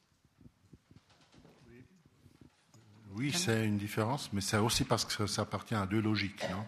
le premier appartient à la logique économique, naturellement, qui était toujours là et qui, disons, les, économies nationales, pour les appeler comme ça, ont toujours cherché de formuler leurs intérêts et donc aussi de, de, de faire avancer leurs économies dans une certaine direction, parce que c'était dans l'intérêt national de pouvoir avoir euh, l'immigration. Et, souvent, tous les acteurs sociaux étaient, disons, étaient aussi concertés, et en grande partie, ils faisaient partie de cette action, dans certains cas, euh, moins, comme en France, par exemple. Euh, les réfugiés, personne ne les attend, mais on a quand même, à partir de la Convention de Genève et le non-refoulement et le cadre, disons, euh, humanitaire qu'on s'est donné comme j'ai mentionné déjà avant, après la Deuxième Guerre mondiale, un cadre de protection pour ceux euh, qui, doivent, qui ne sont pas protégés dans leur État. Parce que, disons, l'idée de la construction de la, de la, loi internationale, c'est de dire euh, euh, chaque État est responsable pour ses propres gens. Mais si ce n'est plus le cas, et s'il y a des États qui persécutent leurs propres citoyens, alors c'est compréhensible que ces gens cherchent de se protéger. Et dans ce cadre humanitaire de la, Convention de Genève, l'idée c'est d'avoir formulé les droits de l'homme, mais aussi de, non-refoulement, ainsi que les gens puissent au moins être sûrs de n'être pas renvoyés dans l'État qui les persécute. Mais c'est aux États, naturellement, de, devoir décider s'ils garantissent ou pas euh, le statut de réfugié. Et ça entre, comme j'ai dit, dans toute une autre logique de la migration, parce que c'est la, migration forcée. Il y a évidemment encore d'autres migrations voulues, des étudiants par exemple. Toutes les universités, aussi la nôtre, non? Et dans, une compétition des cerveaux, de la matière grise. Et pour, euh, pour lutter dans cette direction, on a besoin aussi des gens qui viennent. Et il y a d'autres universités qui ont un peu plus de succès que la nôtre. là, on devrait montrer plus ce qu'on sommes capables de faire. Il y a un grand groupe de, personnes qui entrent en Suisse bien à cause de leur famille. Ce sont des Suisses qui ont marié une étrangère, un étranger, et qui cherchent de rejoindre leur famille. Il y a aussi des immigrés qui sont mariés dans ce truc. Une grande partie vient par cette euh, voie. Pour cette raison, il y a beaucoup de raisons pour bouger. Et il y a, pour toutes ces raisons, il y a aussi une propre logique. Mais en général, dans le débat public, à la fin, tous les chats sont gris. Une autre question ici? Oui, euh, je pense que quand on regarde l'histoire neuchâteloise, et puis d'ailleurs l'histoire de tous les pays, il n'y a pas une seule tradition. Il y a la tradition euh, d'ouverture, dont effectivement on fait grand état dans les, documents officiels. Et puis il y a aussi une tradition, euh, qu'il faut dire, de fermeture. Je ne voudrais pas faire l'inventaire de, de tous les cas, mais disons avant 1848. Dans l'idéologie dominante du système d'époque, le vrai Neuchâtelois, qui avait vécu depuis une génération ici, le vrai Neuchâtelois, était euh, royaliste, avait prêté le serment de fidélité à Sa Majesté euh, le roi de Prusse. Et puis, le grand argument des royalistes contre les républicains, c'était des étrangers du dehors qui venaient, euh, qui venaient semer des idées subversives dans la tête de la population. Quand le gouvernement neuchâtelois, après un siècle de domination prussienne, a créé l'académie, c'était pour que les étudiants neuchâtelois n'aillent pas à Lausanne ou à Genève où ils auraient euh, ingurgité des idées euh, subversives. Et donc, euh, donc c'est des choses qu'il qui, euh, qui, euh, qui, faut rappeler. Et ce qu'il y a, c'est que sur la question des réfugiés, c'est extrêmement intéressant de se pencher sur ce qu'a été la politique fédérale immédiatement après les, révolutions de 1848. Il y, a, une imagerie de l'accueil des réfugiés des révolutions européennes qui correspond pas du tout à la, réalité. Le Conseil fédéral s'est empressé d'en vider le, le plus grand nombre parce qu'il ne devait pas des ennuis avec les États voisins où la contre-révolution avait triomphé. Et par contre, par exemple, comme il, venait d'une révolution, vous trouvez euh, un message très drôle du président du gouvernement neuchâtelois, Alexis-Marie Piaget en personne, qui euh, écrit d'un temps un peu humoristique pour, pour se moquer euh, de la politique euh, officier de la Confédération et laisser entendre que le canton de Neuchâtel ne va pas faire preuve de zèle euh, par rapport euh, aux au, du Conseil fédéral. Et dans, euh, dans les mémoires de, James Guillaume, qui a fondé la section localoise de la première internationale il y a 150 ans, Bien, James Guillaume était le fils d'un conseiller d'État radical. Et il signale que, effectivement, à Neuchâtel, dans les milieux, dans les milieux républicains, il y a un tas de réfugiés qui ont pu s'établir dans le canton de Neuchâtel, qui apportent beaucoup, effectivement, à la vie, à la, euh, à, la, à, la, à, la, vie intellectuelle. Et donc, effectivement, ça montre, ça montre les différences. Juste pour terminer, je vous signalerai je vous signalerai que mardi prochain, 22 novembre, au Cercle de l'Union au LOC, il y a une conférence sur James Guillaume qui sera donnée par Marc Villaumier, professeur émérite de l'Université de Genève et spécialiste de l'histoire du monde ouvrier. Merci. En concurrence de, de conférences mardi. Hélène Hertz, vous souhaitiez réagir Oui, je voulais réagir parce que pour des raisons de temps, je n'ai pas mentionné sur la liste des sept euh, traditions vivantes du canton de Neuchâtel, donc on a fait un inventaire euh, fédéral national, il y en a sept pour Neuchâtel, deux concernent l'expulsion des étrangers, donc la marche du 1er mars, et puis la fête des fontaines de Butte-et-Motier. C'est effectivement une déclaration euh, de défiance contre certains étrangers, évidemment. Et euh, c'est ça aussi, on n'a pas pu entrer en, matière, mais parler d'immigration, c'est confondre toute une série de groupes. Euh, quand je vais, quand j'étais, euh, j'allais chercher mes enfants à l'école, on me disait c'est magnifique, vous parlez anglais avec vos enfants, c'est super, quelle chance ils ont. Ma voisine portugaise qui accueille ses enfants, mais je l'ai vu la même personne dire il faudrait vraiment quand même encourager le français à la maison. Donc, euh, c'est quoi un migrant? Il y a le migrant catégorie A et le migrant catégorie B. Et le C. Catégorie B. Une question à Madame, professeur Garuffo. Euh, j'ai vécu toute euh, cette histoire depuis les années 60, la, richesse neuchâtoise, la décadence économique, avec Boulova, Dubier, Favag et compagnie. Euh, la chose que j'aimerais mentionner, c'est la première chose, les années 70, il y a 250 000 étrangers qui sont partis, c'est-à-dire la Suisse a exporté le, chômage des autres pays, Italie et compagnie, qu'il n'y avait pas les, choses qu'il y a aujourd'hui. Alors 250 000 étrangers partis de la Suisse. Aujourd'hui, on ne peut pas. Par contre, ce que j'aimerais vous dire, c'est ça. Euh, dans les années 60, quand les femmes venaient travailler, des femmes italiennes venaient ici, c'est vrai, il y avait des lobbying salariales, comme aujourd'hui on discute pour, les frontaliers, pour la seule bonne raison que le permis B, c'était lié à pas de travail. Et les Suisses, c'était contre les étrangers, ils avaient raison qu'ils gagnaient moins. C'est la, la faute au patron, pas l'ouvrière. Et même les syndicats à ce moment-là étaient contre la venue des femmes étrangères dans l'horlogerie. La question que je pose, c'est ça. Est-ce qu'il n'y a pas une similitude aujourd'hui, proportion gardée, hein, entre la, problématique des frontaliers et ces femmes qui venaient depuis l'Italie, depuis l'Espagne, ils gagnaient moins? Pourquoi Après cinq ans, vous pouvez changer de place à cette époque-là, d'économie, mais vous devez rester cinq ans à la même place de travail, c'était vraiment. Euh, on ne peut pas bouger. Hein. Il n'y a pas un, un de similitude à ce niveau-là.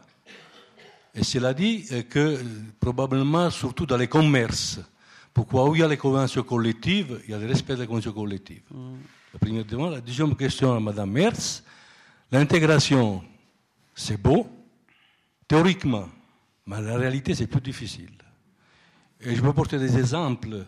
Je vais trop long, moi je vous porte des exemples, mais après, je vous donner des exemples que l'intégration, dans la mentalité suisse, ce n'est pas encore rentré. Même si vous participez, même si vous faites la politique, même si vous êtes des associations, vous êtes toujours un étranger. Il y en a qui disent pour être intégré, il faut le passeport rouge. Moi, je dis non. Il ne faut pas le passeport rouge pour s'intégrer. Il faut autre chose. Voilà. Merci. Je commence Alors, euh, merci pour votre question et vos remarques. D'ailleurs, les chiffres que vous citez sont ceux de, Vuillemier, sauf erreur. Donc, euh, on, retrouve le, voilà, le conférencier qui, euh, qui me fera concurrence, mais je ne peux, pas, je peux pas batailler contre, contre Marc Guillaume. Je ne savais pas qu'il parlait, c'est dommage. Euh, la, question que vous soulevez, là, importante, c'est la question du dumping.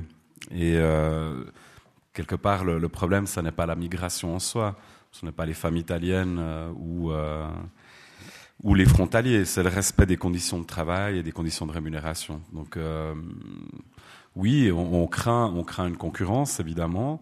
Euh, sachant en plus que le coût de la vie du côté français n'est pas tout à fait le même. Donc, voilà, on peut estimer euh, que, les, que salaires vont. Euh, peut-être ça n'est pas du dumping, mais c'est sûr que ça ne stimule pas la croissance des salaires que d'avoir à disposition une main-d'œuvre qui est prête à travailler à des salaires minimaux. Euh, maintenant, le, le, la question est, est, ouverte. Je ne dispose pas de chiffres sur l'actualité. Je pense que ce qui est vraiment important, ce qui est essentiel, c'est surtout les mesures de contrôle. C'est ce qui a été demandé justement pour pouvoir développer aussi les, les, la libre circulation des personnes. Si on veut avoir la libre circulation des personnes, il ne faut pas que ça pèse effectivement sur le plan salarial. Mesure de contrôle des patrons, on est bien, bien d'accord. Mesure de contrôle des patrons, enfin de, la politique salariale. voilà, mesure de contrôle des, politiques salariales. On ne se trompe pas. Hélène Hertz, sur la deuxième question peut-être? Ça, je ne peux pas être plus d'accord avec vous. C'est-à-dire, euh, c'est pourquoi parler de migration sans soulever des questions de, euh, de, de, racisme, de xénophobie, de, d'échelle des rankings des populations étrangères n'a pas de sens, parce qu'il n'y a pas une attitude contre les étrangers, il y a des attitudes multiples et variées selon les provenances des gens. C'est clair. Il y a une autre question, juste là. Ça marche comme ça. Oui, Michel de Perrault. Euh, j'aimerais vous dire que j'étais extrêmement sensible à cette démarche euh, interdisciplinaire que vous avez faite. Mon premier ami voisin, quand j'avais deux ans, était italien. Euh, je reviens du Portugal maintenant, 30 heures de bus. J'ai eu l'occasion de participer à pas mal de discussions euh, jour et nuit. et le Portugal est un pays qui me touche aussi particulièrement parce que mon ami Barroso vient de terminer maintenant son mandat, comme vous le savez. Malheureusement, il est tombé dans une banque juive. Je suis désolé parce que c'était vraiment une fin de parcours que je n'aurais effectivement pas espéré de sa part, mais ça, je n'ai pas de jugement à apporter sur euh, sa décision personnelle, mais c'est mon sentiment et je tiens à le dire quand même. Maintenant, partant de ça, j'ai lu euh, non seulement la note 6 de Madame Hertz, mais j'ai lu euh, toutes les notes que vous avez donc faites. Et j'ai un point qui me choque particulièrement, et je tiens à vous en faire part parce que c'est non seulement une question de sentiment, mais une question historique votre démarche euh, partant de 1848, je la comprends, disons, quelque part. Euh, j'ai aussi participé à pas mal de, procédures politiques en Suisse, etc. La question, c'est l'avant 48. Et j'ai l'impression que vous faites un lead procuste historique euh, par votre démarche, et ça peut remonter même au niveau de l'État. Et mon sentiment est que je vous le dis très franchement, je me demandais si vous n'aviez pas envie que le bas vous donne une guillotine aujourd'hui. Parce que euh, dans la conséquence de votre discours, et je vous, dirai exactement dans les termes dans lesquels vous avez utilisé, c'est que ni Rousseau ni Kant ne feraient partie de votre citoyenneté et de la société civile neuchâteloise aujourd'hui. Et c'est grave. Donc là, vous avez une, approche qui est uniquement euh, sociale du mouvement euh, dans lequel il faudrait suivre votre chemin et, suivre Madame Hertz qui vient des États-Unis, qui se casse la gueule aujourd'hui sur le plan, euh, je pense, politique. Mais ça, c'est une autre question. Simplement, j'aimerais vous dire qu'on a eu une histoire en Europe, et vous l'avez rappelé en termes d'impact, puisque le mot Shoah a été prononcé. Il est extrêmement choquant que vous utilisez le terme de nettoyage et en référence à votre note le mot de épuration ethnique. Et j'aimerais simplement vous dire qu'en termes de logique, parce que je suis physicien, si vous renversez la logique de l'épuration ethnique, vous avez une épuration ethnique. Et ceux qui seront exclus dans cette affaire, ce sont ceux d'avant 48, dans la logique même de votre discours et de votre démonstration. Alors je ne vous fais pas de procès d'intention, je regarde uniquement les termes et la logique vers quoi on va. C'est que vous faites table rase depuis 48 et l'avant 48 ne fait pas partie de la société civile neuchâteloise selon les définitions qui sont les vôtres d'une part. Et de ce fait-là, vous entrez dans un particularisme qui est exclusif et non pas dans cette logique d'intégration qu'est la vôtre. Et si Neuchâtel est européenne, c'est justement parce qu'on a pu heureusement, après la Deuxième Guerre mondiale, entrer, comme c'était rappelé, dans la construction du marché commun et de l'Europe. Ce n'est pas l'Europe qu'on voulait, malheureusement. Ce n'est pas l'Europe euh, non plus de euh, la guerre, heureusement. C'est quelque chose d'entre deux. Et donc, il faut faire attention dans les termes, surtout avec le populisme qui monte justement à cause d'une chose, qui était les mouvements des masses médias. Alors, dans les années 30, c'était la radio, hertzienne. Et puis, aujourd'hui, c'est quoi? Avec Hitler. Donc c'est ça qui fascinait, disons, les gens derrière la radio. Et j'ai eu les, témoignages tout à fait directs de Denis Drougemont qui a vécu ces moments d'émotion qui étaient vraiment intenses, de réelle fascination par le discours d'Hitler où les gens étaient absolument figés.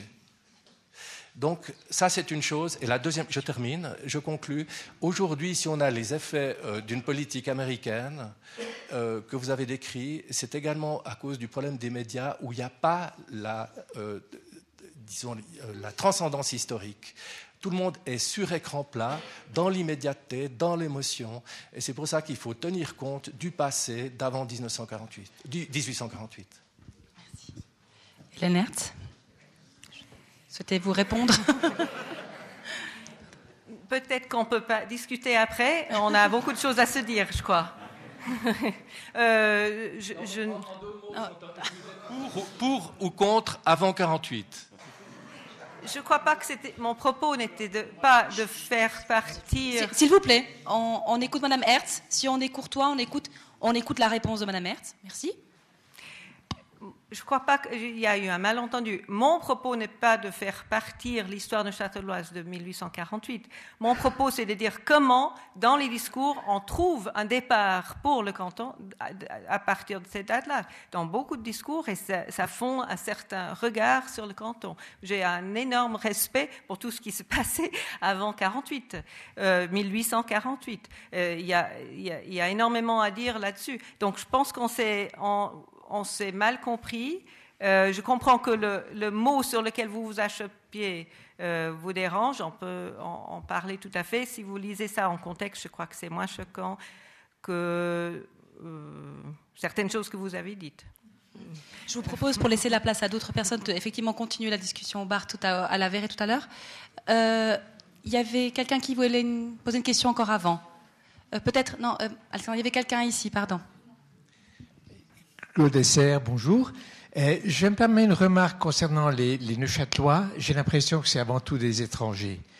Et, c'est peut-être euh, là une caractéristique qui me semble intéressante, euh, c'est le, fait que si je regarde l'industrie horlogère, où elle va, comment elle est, c'est des personnes qui proviennent de l'étranger, qui apportent tout le dynamisme, etc. Donc il y a de ce côté-là, j'ai des tas d'exemples à donner. j'ai plusieurs personnes qui sont des Français, des Anglais, euh, Finlandais, euh, Japonais, etc. Des gens qui se sont intégrés dans la région, qui sont toujours étrangers, qui sont à fond dans l'horlogerie et qui apportent une contribution extrêmement intéressante. Je ne sais pas si quelqu'un souhaite euh, réagir à cette remarque plus que question. juste un mot par rapport aux périodes dont on a peu parlé, euh, d'avant 48 d'ailleurs.